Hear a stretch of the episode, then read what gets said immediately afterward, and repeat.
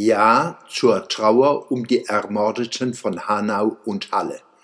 Ja zum Mitgefühl für die Verletzten und die Angehörigen der Opfer.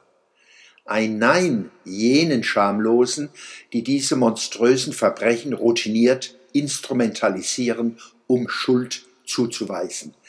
Ganze Reihen unabhängiger Köpfe, wie der aufrechte Sozialdemokrat und gewissenhafte Wissenschaftler Thilo Sarrazin, werden in geistige Sippenhaft genommen, nur um wirklich kritischen Analysen der furchtbaren Ereignisse vorzubeugen. Wahlkampf ist immer Machtkampf auch. Unter dem Vorwand, Hass zu bekämpfen, sähen diese Richter und Richterinnen aus eigener Gnade selbst Hass und bringen damit Menschen in Gefahr. Sie seien an Gustav Heinemann erinnert, der gesagt hat, Zitat, Wer mit ausgestrecktem Finger auf andere zeigt, auf den weisen drei Finger seine Hand zurück. Zitat Ende.